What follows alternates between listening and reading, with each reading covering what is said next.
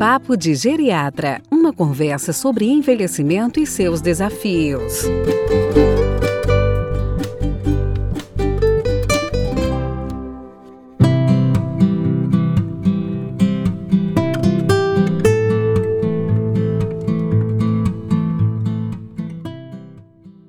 Olá pessoal, tudo bem? Aqui é Bárbara Correia em mais um episódio do Papo de Geriatra.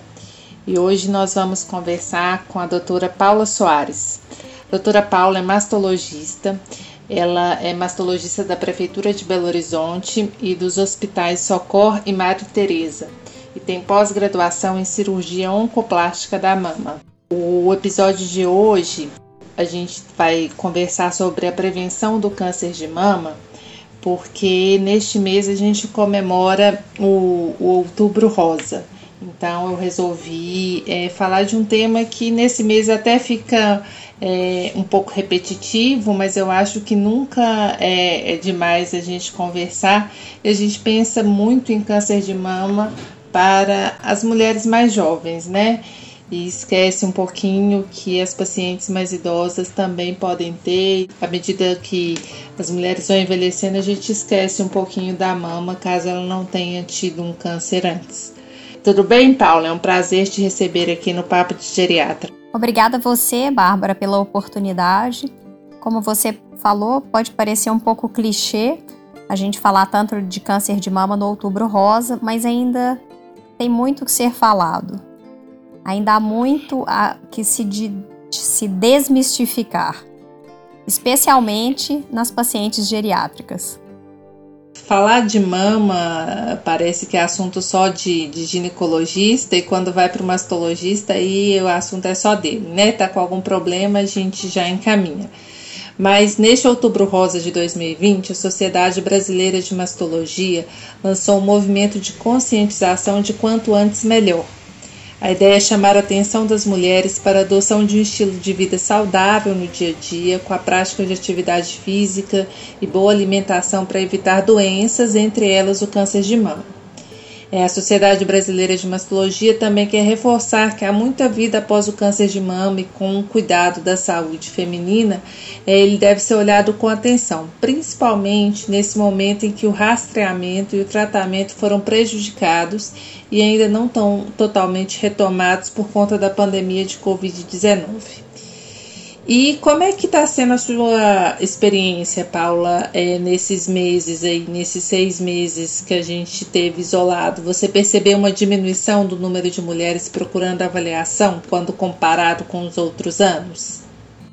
Sim, isso tem nos preocupado muito, Bárbara, porque as pessoas estão com muito receio ainda de voltar a fazer os exames de rotina. E as pessoas ficaram isoladas, mas o câncer de mama é uma doença que continua ela não para, né? Mesmo durante a pandemia, ela não ficou parada.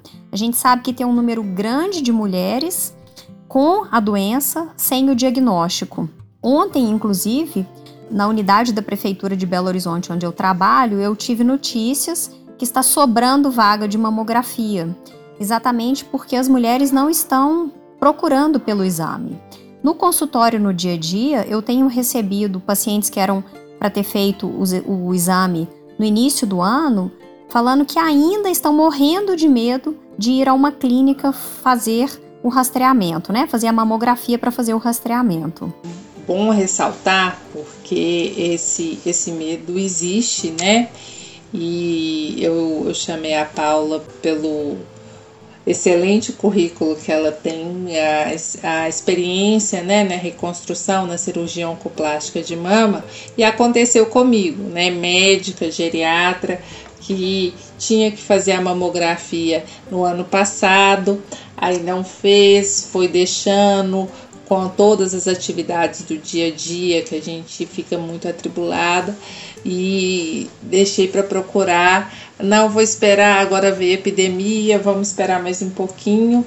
E acaba que a gente se depara com alguma lesão e que às vezes, se eu esperasse mais um pouco e tudo, é, a gente está acompanhando a lesão, mas é, poderia ser um diagnóstico pior, né? Ou mesmo uma lesão maligna Você comentou, né, que isso a gente vai, quando a gente demora nesse diagnóstico, a gente tem uma lesão pior.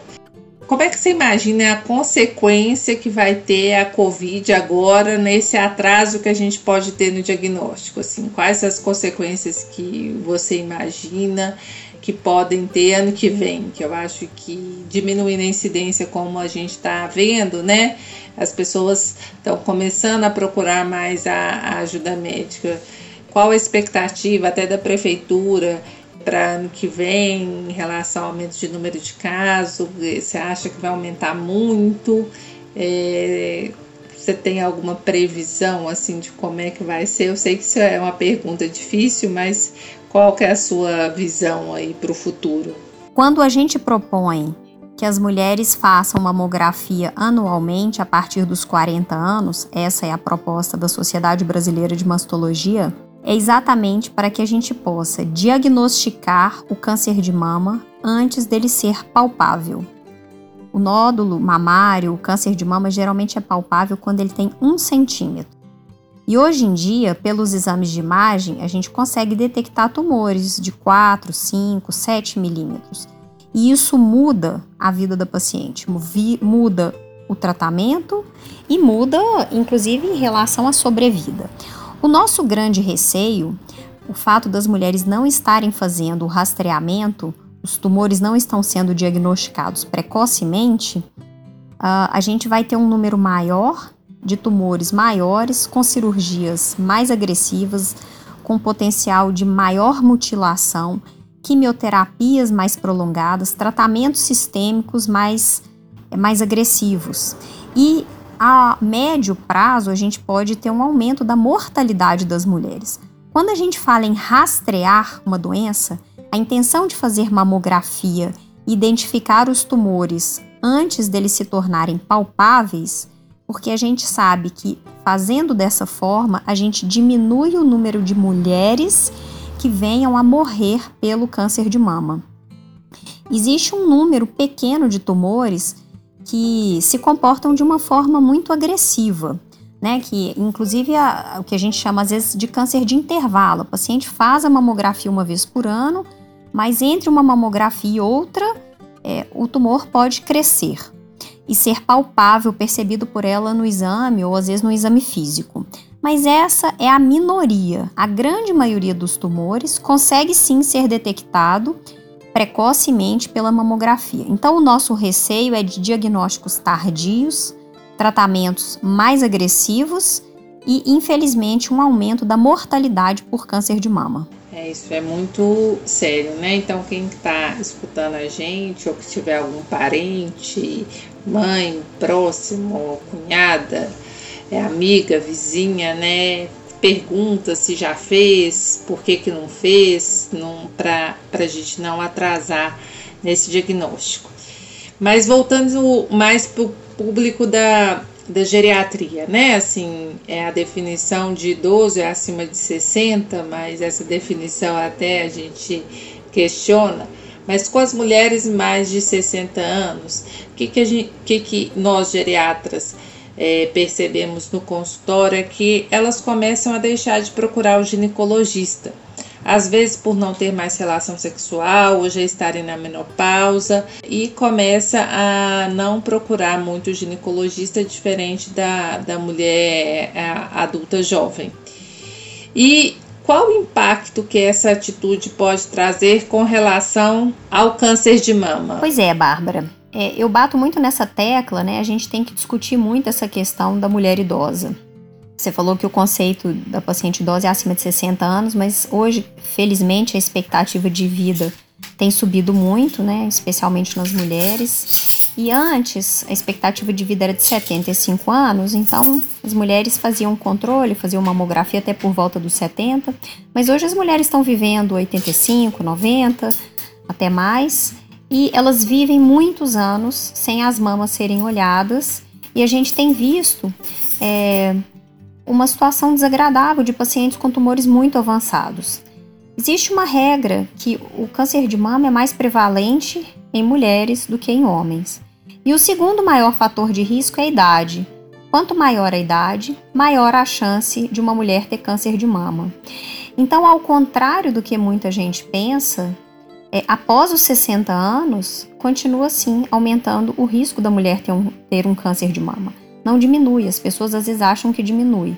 Então, se a mulher não está indo mais ao ginecologista, alguém tem que assumir esse papel. Alguém tem que solicitar mamografia, alguém tem que examinar essas mamas. A gente não pode esquecer desse órgão tão importante, lembrando que o câncer de mama é o câncer que mais mata as mulheres no Brasil e no mundo. Né? Ele perde apenas para o câncer de pele, mas o câncer de pele não leva à morte, né? o câncer não melanoma. Então, é a principal causa de morte por neoplasia no Brasil e no mundo. Então, é, a gente precisa estender essa discussão. Né? A, a, os geriatras têm que incluir, sim, é, a mamografia, né, o exame físico. Eu sei que existe uma lista muito grande de questões que o geriatra tem que olhar, mas as mamas estão sendo esquecidas, né? Que seja pelo clínico, pelo endocrinologista. É, então, alguém tem que examinar, alguém tem que pedir o exame. A consulta da geriatria ela é realmente muito, muito extensa, muito detalhada e, e eu falo isso muito com os pacientes que eu atendo, que eles têm uma série de demandas que eu não vou conseguir vê-las em uma única consulta, né? Às vezes a gente vai precisar de alguns vários retornos para a gente ter essa visão é, do paciente como um todo e, com a solicitação dos exames complementares para justificar as nossas hipóteses. Então, realmente é uma consulta um pouco mais demorada, mas é muito bom você, como especialista, salientar a necessidade de avaliar é, a mama. Muitas vezes isso passa batido, às vezes é um exame físico um pouco mais rápido, é um exame físico às vezes que vai priorizar muito a ausculta cardiopulmonar ou vai priorizar mais a questão de marcha, de mobilidade. Tudo isso é, é importante, os aspectos preventivos ainda mais, né? E falando, já que a gente citou aí com relação à questão da mamografia, em várias sociedades médicas discute-se qual a periodicidade necessária para realizar e até qual idade eu vou solicitar a, a mamografia. Qual sua opinião, considerando principalmente o que você já tinha comentado, que a expectativa de vida das mulheres está aumentando, principalmente aqui no Brasil? Então, existia um conceito de eu tenho que fazer até os 70, depois dos 70 eu paro de pedir. Qual que é a periodicidade necessária? O que que, na sua opinião de especialista, nós é, geriatras temos que considerar, geriatras e clínicos, né, médicos generalistas como um todo, temos que considerar na hora de solicitar mamografia? Bom, a gente não tem uma resposta certa, Bárbara, exatamente porque a idade cronológica nem sempre corresponde à funcionalidade daquela mulher, né? É lógico que naquela mulher que tem sequelas motoras, paciente acamado, você não vai tirar essa paciente é, de casa para fazer mamografia anualmente. Mas na paciente que está bem, que tem uma expectativa de vida de entre 7 e 10 anos, ela deve sim continuar fazendo mamografia. Talvez até 75, 76 anos a gente faça mamografia anual, depois dos 70, às vezes com um ano e meio, né? Mas tentar não passar do intervalo de dois anos. Mas enquanto a paciente está bem, ela está funcional, ela tem uma funcionalidade boa, ela deve sim continuar fazendo mamografia. E aí, um pouco mais idosa, acima dos 75, a gente pode pensar em fazer a cada dois anos. Essa pergunta não tem uma única resposta, é uma, um atendimento individualizado. E se você tem uma paciente que não consegue sair para fazer a mamografia, que pelo menos as mamas sejam examinadas. Também não tem sido infrequente a gente receber pacientes com tumores localmente muito avançados, né, que vão trazer sim complicações para a paciente, a paciente pode vir até a falecer desse tumor, porque ela não foi levada a um mastologista a tempo, né, tumores muito grandes, massas grandes, né, que não foram avaliadas no tempo certo. Com relação ao autoexame é, da mama, a gente sabe que ele é muito importante para a realização do diagnóstico de câncer, mas gente não vai conseguir, como você já explicou, é, diagnosticar precocemente, né? A partir do momento que você já palpa o nódulo, esse câncer já está aumentado. Os exames complementares, a mamografia vai pegar, né? Vai conseguir enxergar as lesões que não são palpáveis, né? Então, o autoexame vai priorizar a palpação de, de alguma lesão. Muitas mulheres, não só idosas, mas jovens, não têm esse hábito. E quando a gente fala de mulheres mais idosas, aí que esse hábito quase não existe. A gente conversou antes e você me falou que muitas pacientes e você explicou aqui também, não tem as suas mamas examinadas mesmo em consulta médica. Qual que é a importância da palpação da mama na, na mulher idosa? Por um outro profissional e a própria mulher é, fazer esse autoexame. Ele é importante? Quando que ele deve ser feito? Qual a periodicidade? Com o passar dos anos, a mulher tem uma tendência a apresentar um tecido mamário mais lipossubstituído, quer dizer que tem mais gordura, que vai sendo mais fácil de ser visto uh, na mamografia. E na palpação a gente também percebe um tecido mais macio. Entretanto, é, isso não é uma regra. Tem mulheres que têm as mamas um pouco mais densas na mamografia e o exame físico é sempre importante né? Porque existem tumores que não são facilmente visíveis na mamografia, mas são facilmente perceptíveis ao toque, ao exame físico. A gente percebe uma área dura, uma área mal delimitada, diferente do tecido circunjacente. E muitas vezes a gente parte para um segundo exame ou um ultrassom, em alguns casos até uma ressonância de mama, para conseguir fazer esse diagnóstico.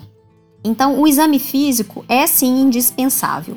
O autoexame, a gente sabe que ele não é suficiente para reduzir a mortalidade por câncer de mama.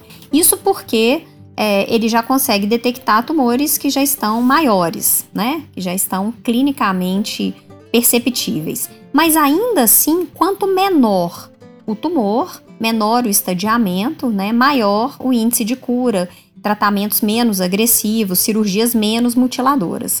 E na mulher idosa, realmente a gente percebe com uma certa frequência mulheres que chegam com tumores até ulcerados, independente do nível socioeconômico.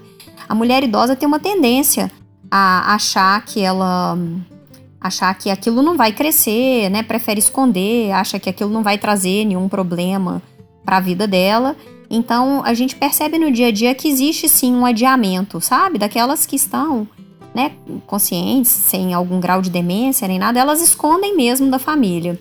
Então, assim, chamar atenção até para os familiares de alguma forma, né, em alguma oportunidade, é, tentar ver se. Eu, eu costumo brincar com, os, com as filhas, né, com as cuidadoras, assim, fala que vai passar um creme depois do banho na mama e durante esse. Porque muitas idosas não gostam que alguém dê o banho, né? Que seja alguém da família ou cuidador. Eu vejo isso na prática.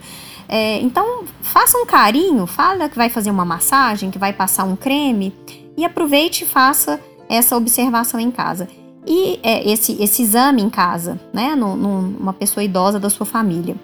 E na consulta médica, quem tem uma liberdade, né? Quem tem já uma boa relação com a paciente, deve sim fazer o, o exame físico das mamas. É tão rápido, dá, o que dá trabalho às vezes é de tirar a roupa mesmo, mas o paciente tem que ser avaliado como um todo. Em algum momento, as mamas têm que ser avaliadas, né, Bárbara? É, a gente tem o hábito de fazer um exame físico mais rápido, ainda com roupa, às vezes. É, quando é muito idosa, a pessoa já fica com pudor de tirar a, a roupa na sua frente, a gente pede só um pouquinho para levantar mas isso é extremamente importante. Eu adorei essa dica aí do creme. Vou, vou passar para as minhas, minhas pacientes. O que eu percebo, né, que as pacientes é, e a, os familiares me contam, é que mesmo as pacientes que já estão mais idosas, que têm cuidadores, mas ainda têm um grau de independência, é, de funcionalidade, elas não gostam de tomar banho com o cuidador ou de alguém dar banho nelas, né? É, existe essa, existe esse tabu mesmo. Não, não, gosta. Não gosta mesmo, assim, não pode nem, nem se despir. Até pra gente fazer exame, assim, no consultório é um pouco mais difícil, vem todas vestidinhas, assim, às vezes tem umas que já usam um vestido com, com uma outra uma sobreposição por baixo, então é, é, é, uma, é, uma, é, bem, é bem complicado, mas. Mas infelizmente mas... não é incomum a gente receber pacientes com tumores localmente avançados, já ulcerando a pele, às vezes aderidos a planos profundos, porque as pacientes escondem. As idosas escondem da família, escondem da... Exatamente elas, elas não querem, às vezes, que outra pessoa dê banho ou participe desse momento exatamente para esconder. E nessa paciente idosa, que está funcional, que, que tem uma independência para as atividades do dia a dia, mas que já está com uma idade um pouco mais avançada, é, considerando que ela tem algum câncer de mama mais invasivo, está indicada a reconstrução dessa mama? É, você que, que trabalha muito na reconstrução com as técnicas de oncoplástica, é, como é que é a recomendação para paciente mais idosa? O interessante hoje é que a nossa proposta para o tratamento cirúrgico do câncer de mama, Bárbara, é tentar sempre ser o menos é, mutilador possível, né?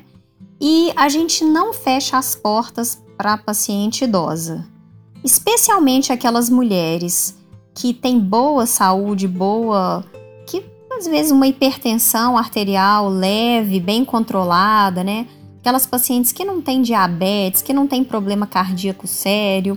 A gente pode sim fazer técnicas. É, às vezes a gente faz a ressecção do tumor e faz uma técnica como se fosse uma plástica, uma mamoplastia, ou que seja fazendo pequenas rotações de retalho local. Eu sempre gosto de enfatizar para a mulher mais idosa: não tenha medo do tratamento cirúrgico. Até uns anos atrás, a mulher idosa achava que, uma vez diagnosticado câncer, sempre seria realizada a mastectomia. E isso não é verdade, porque a gente sabe que a mastectomia ela não tem um, um, efeito a longo prazo, né, um resultado superior ao tratamento conservador que a gente fala. E ainda tem mais uma questão, que mais recentemente, é, pacientes mais idosas, com tumores menos agressivos, ainda conseguem fazer o que a gente chama de radioterapia hipofracionada. Significa que a radioterapia é feita com um número menor de sessões, facilitando ainda mais o tratamento. Então, para as mulheres não terem medo, né, de serem sempre mutiladas. Cada vez mais a gente está fazendo cirurgias menos agressivas, menos mutiladoras. E para que a gente consiga fazer essas técnicas, quanto antes, melhor. Quanto menor o tumor, menor tecido mamário é retirado para tratar o câncer de mama. E existe câncer de mama no homem, Paula? Como é que a gente diferencia assim? Qual é a diferença principal do câncer de mama no homem e na mulher? E quais são as características do câncer de mama, se é que ele existe, no homem? Sim, homens também têm câncer de mama, numa proporção, numa incidência muito menor Normalmente nós temos um caso de câncer de mama no homem para 100 casos ou 120 casos nas mulheres. É, as características são muito parecidas, entretanto, os homens costumam ter o diagnóstico é numa idade um pouco mais avançada, né, entre 65 e 75 anos, e infelizmente o diagnóstico um pouco mais tardio, exatamente porque eles não procuram ajuda. É, o mais comum de acontecer nos homens, no homem idoso, é o que a gente chama de ginecomastia, que é o crescimento das mamas, que pode acontecer simplesmente por alterações hormonais da idade, com a diminuição da quantidade de testosterona, é, que é o que a gente considera fisiológico, né, normal. Pode acontecer também pelo uso de algumas medicações para pressão alta, para diabetes, né, e, e para arritmias cardíacas. E em alguns casos, pacientes que têm uma ingestão maior de álcool. Mas enfim, o mais comum, os homens não precisam ter medo. O mais comum é do homem ter o aumento, o crescimento da mama, que geralmente ap apresenta como um nódulo bem atrás da areola e do mamilo e costuma ser doloroso. Especialmente nos primeiros seis meses, os homens queixam-se muito de dor e costuma ser unilateral. Mais tardiamente, pode ser que aconteça a ginecomastia é, na mama contralateral. Independente né, da causa, é importante o homem ser avaliado, de preferência por um mastologista. Geralmente a gente pede a mamografia para fazer a avaliação dessas mamas e descartar um tumor. Mas os homens podem sim ter câncer de mamas, geralmente se manifestam é, com um nódulo descentralizado ou pequenas ulcerações na região central do mamilo. Né? É um nódulo facilmente perceptível, porque o homem não tem um volume muito grande de mama, né? Então é uma massa dura, fixa, que às vezes retrai areola e mamilo. Se tem alguma ferida, se tiver saindo sangue pelo mamilo, tem uma alta suspeita mesmo de ser câncer. De qualquer forma, vale a pena avaliar a mama dos homens também. Como a gente falou na consulta geriátrica da mulher, né? Em algum momento também a mama do homem é, deve ser avaliada. Infelizmente, existe um atraso grande de diagnóstico. Há pouco tempo eu operei, há um mês e meio atrás, eu operei um paciente de 72 anos que tinha uma ferida na mama há seis anos. Né? Então demorou seis anos para fazer o diagnóstico. Você falando, eu lembrei assim, a gente tem uma, um uso frequente, às vezes, de antipsicóticos, em casos de pacientes com demência, né? E que a gente se depara aí com uma ginecomastia, mas fazer esse diagnóstico diferencial e às vezes a gente fica achando que é só, só medicamento, medicamento, medicamento e não tem jeito de suspender o medicamento, então vão conviver com a ginecomastia e pode ser que nesses casos aí a gente tem que pensar que tem câncer de mama também, que pode ser o primeiro sinal é excelente aí o seu, seu alerta. E além do, do exame da mamografia, do exame de mama, o que, que você destacaria como mais importante para a prevenção do câncer de mama? Na verdade, como hábitos de é, a gente, esse ano, o, a campanha Quanto Antes Melhor, a gente tem tentado falar é, bem amplamente. Quanto antes, melhor fazer o autoexame, quanto antes, melhor fazer a mamografia. E as recomendações são aquelas mesmas para uma vida saudável, né, especialmente para a vida idosa mais saudável. Manter uma atividade física regular, o ideal é que seja 150 minutos por semana. Então, uma caminhada de 30 minutos cinco vezes na semana ou que seja um pouco mais curta, né, 20 minutos mais vezes. Se for uma atividade um pouco mais intensa, às vezes quem consegue fazer natação, pode ser 15 minutos por dia, né? Pode ser a metade do tempo. Tentar manter uma alimentação saudável. A gente sabe que a obesidade, sim, tem uma associação grande com câncer de mama. Diminuir a ingestão do álcool. Infelizmente, a gente tem visto um número maior de mulheres, né, com uma ingestão de álcool muito acima do ideal. A ingestão de álcool leva um aumento de todos os tipos de câncer, mas especialmente o câncer de mama. E o que a gente acha que é tolerável é no máximo uma dose de bebida por dia, ou seja, sete por semana. Então é uma pequena taça de vinho ou uma latinha de cerveja. Né? Então, no máximo sete doses por semana. É, esse hábito do uso do álcool na nossa sociedade é, é muito comum e a gente tem que ficar atento a ele, não só pelos problemas que ele pode trazer com relação à dependência química, é, eu já falei um episódio aqui sobre demência, mas é, o câncer e é bom salientar aí com relação ao câncer de mama. Paulo, nossa conversa tá, tá chegando ao fim. Eu te agradeço imensamente por esse papo aqui.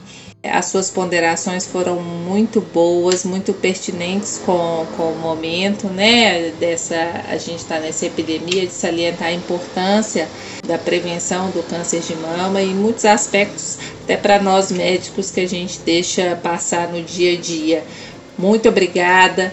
É, deixe suas considerações finais e o, o seu contato para se alguém quiser te procurar é, ou e-mail para esclarecer alguma dúvida. Ok, Bárbara, eu agradeço mais uma vez a oportunidade, né? Os mastologistas realmente se desdobram no mês de outubro para a gente tentar divulgar a campanha, é um mês que a gente tenta reforçar. E eu acho que Outubro Rosa de 2020 ainda vai ter uma importância maior ainda, né? Porque a gente sabe sim que tem um número muito grande de pacientes com câncer de mama sem ser diagnosticado em casa, ainda por medo de fazer os exames. E estou à disposição para qualquer dúvida, né? Sempre que precisar, pode me chamar, que eu acho que esse papo Felizmente as, as pessoas estão vivendo mais, né? E cada vez mais a gente vai ter que falar sobre câncer de mama em, em pacientes idosos.